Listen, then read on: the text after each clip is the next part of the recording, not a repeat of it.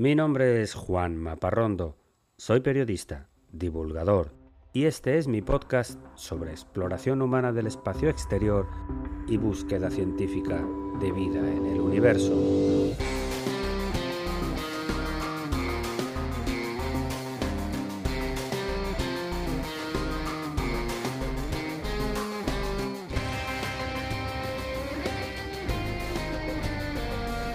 Bienvenidos a El sueño de Laika.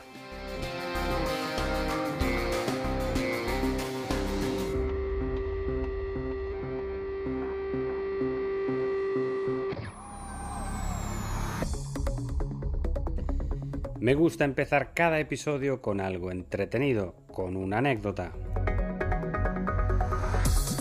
Y te cuento que los habitantes más tenebrosos de nuestro universo son los agujeros negros. Ya sabes que se trata de astros que tienen una masa enorme y ejercen una fuerza de gravedad tan grande que ni siquiera los fotones de luz pueden salir al exterior. Por eso se llaman agujeros negros, porque no emiten luz alguna. No sabemos lo que sucede en el interior de los agujeros negros, pero sí está claro que lo que cae ahí adentro se queda ahí adentro. Los astrónomos aseguran que hay un enorme agujero negro en el centro de nuestra galaxia Vía Láctea, y el más cercano a la Tierra que se ha detectado está a 1500 años luz de distancia. Pero no te preocupes, al contrario de lo que mucha gente piensa, los agujeros negros no se van tragando por ahí todo lo que encuentran. Son objetos de enorme masa y atraen lo que está cerca con su gravedad, pero no son grandes aspiradoras galácticas chupando materia. Si hubiera un agujero negro de la misma masa en el lugar donde está el Sol, los planetas seguirían orbitando de igual modo, sin caer hacia el centro, por siempre.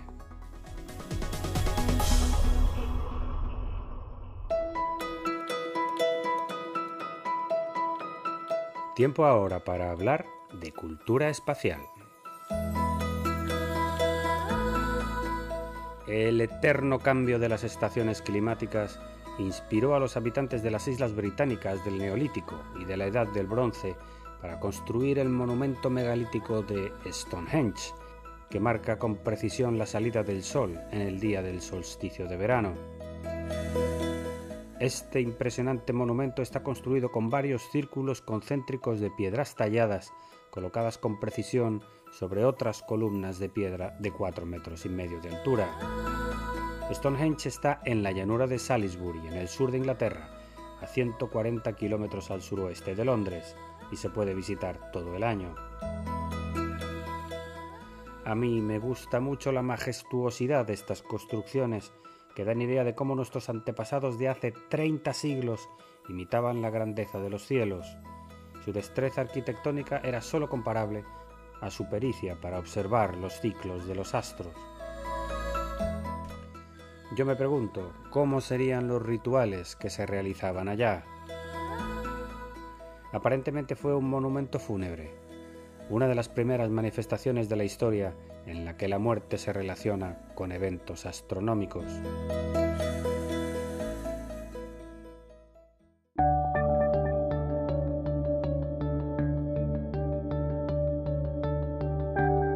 Y entramos ahora en la sección principal del episodio de hoy, está dedicado a la destrucción de satélites por potencias militares.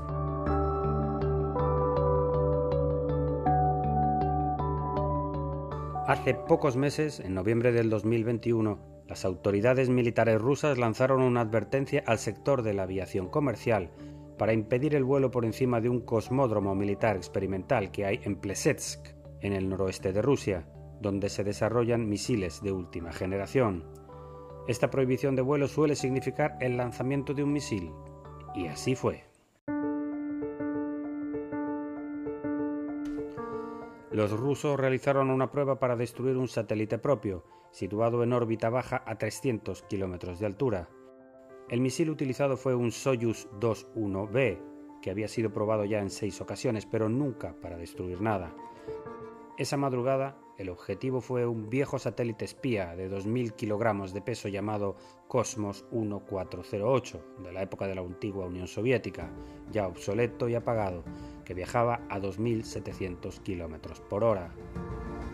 Cuando el misil alcanzó el satélite, se produjo una explosión que generó una nube de desechos de más de 1.500 pedazos de componentes de metal de más de 10 centímetros de tamaño, que han quedado ahora como basura espacial en órbita viajando a los mismos 2.700 km por hora a los que transitaba el satélite. Una nube de residuos que amenaza otros satélites y que puso en riesgo incluso a la Estación Espacial Internacional, que está en una órbita más alta.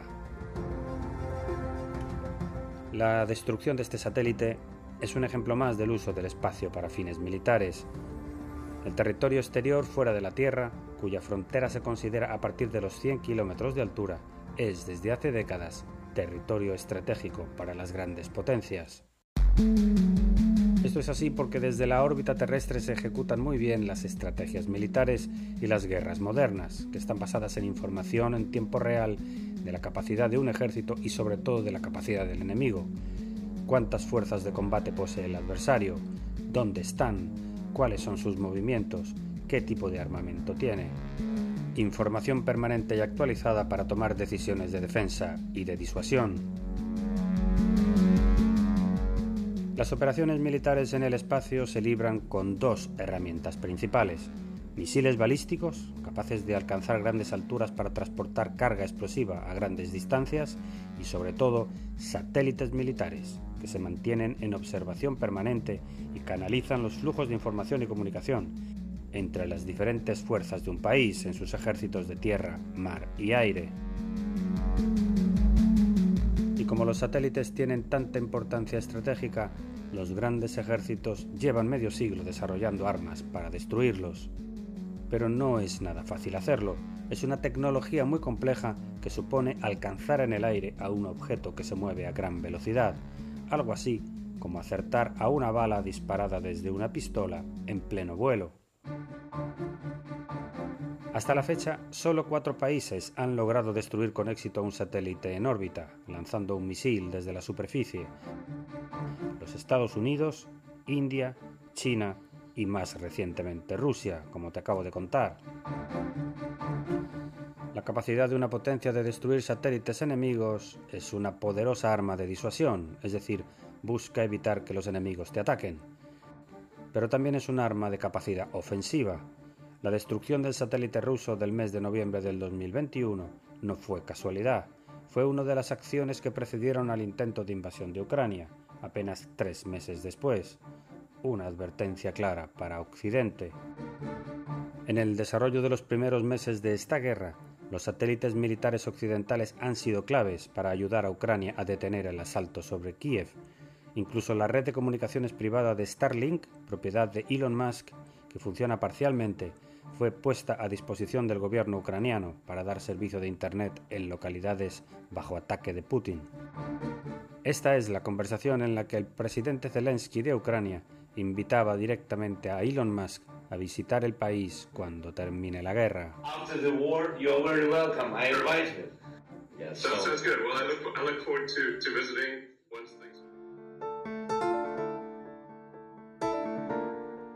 El peligro de esta batalla de los satélites es muy elevado. El día que se destruyó el satélite ruso, los ocho astronautas a bordo de la Estación Espacial Internacional tuvieron que refugiarse durante más de dos horas en sus cápsulas de salvamento para regresar de emergencia a la Tierra si la nube de desechos llegaba a golpear. A la velocidad que viajan los residuos, hasta el más pequeño fragmento es letal y rápido, en el caso de que los astronautas hubieran sido impactados, la destrucción hubiera sido instantánea. No se habrían dado ni cuenta. La reacción del gobierno de Washington fue contundente ante una acción que puso en peligro la vida de astronautas norteamericanos y rusos también. Russia's dangerous and irresponsible behavior jeopardizes the long-term sustainability of outer space ha sido una acción peligrosa e irresponsable que pone en riesgo el uso sostenible del espacio exterior, según palabras de Ned Price, portavoz del Departamento de Estado. El gobierno de los Estados Unidos tenía razón al criticar una acción que se calcula que incrementó en un 10% la cantidad de basura espacial que gira alrededor de la Tierra, pero se les olvidó mencionar que la primera potencia que destruyó un satélite con un misil fueron precisamente los Estados Unidos, ya en 1985. El satélite norteamericano destruido en aquel momento viajaba a una altura de 550 kilómetros. China, por su parte, también destruyó un satélite con el mismo sistema en el año 2007, a mucha mayor altura que los demás, a 800 kilómetros. E incluso una potencia media como la India hizo lo mismo en 2019, con un satélite en órbita muy baja, de modo que la mayoría de los pedazos de su satélite, por lo menos, caerán a la Tierra y se destruirán.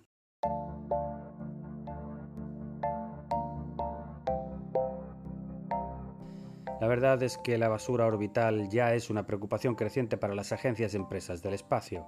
Se calcula que existen más de 16.000 objetos del tamaño de una pelota de tenis dando vueltas en órbita, con todo el peligro que esto supone. Y literalmente hay millones de pequeños fragmentos de menor tamaño. Hay expertos que aseguran que si seguimos produciendo basura en el espacio al ritmo actual, en algún momento se producirá una reacción en cadena en la que un fragmento de basura destruirá un satélite que provocará más fragmentos que destruirán otros satélites y así sucesivamente hasta que no quede ni un solo satélite operativo.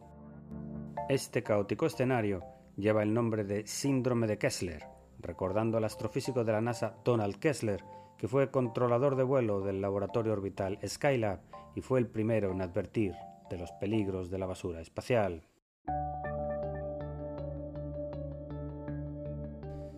Si se llega a producir una reacción en cadena tipo Kessler, la destrucción podría alcanzar incluso a los satélites de posicionamiento global, los famosos GPS, colocados en órbita geoestacionaria a unos 20.000 kilómetros de altura.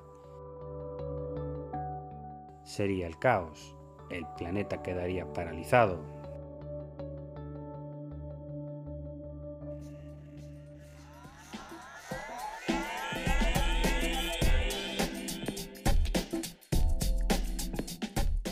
Y no quiero cerrar este episodio sin lanzarte el desafío de la semana.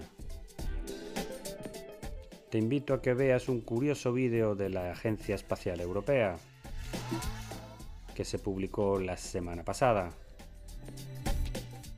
En él se ve a los astronautas a bordo de la Estación Espacial Internacional haciendo como un pequeño tobogán en baja gravedad.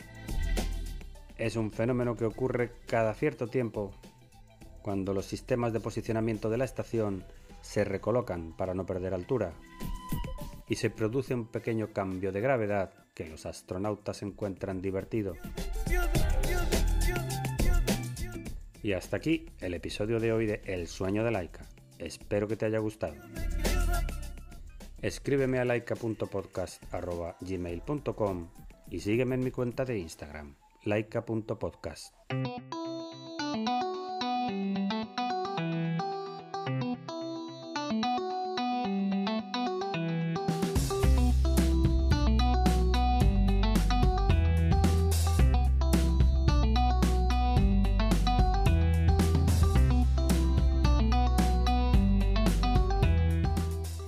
Todos los contenidos de este podcast son materiales originales y están protegidos por leyes de copyright.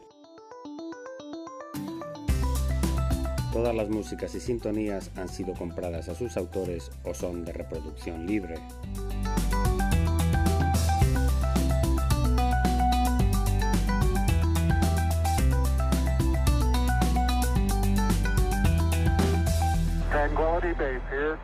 Base Eagle.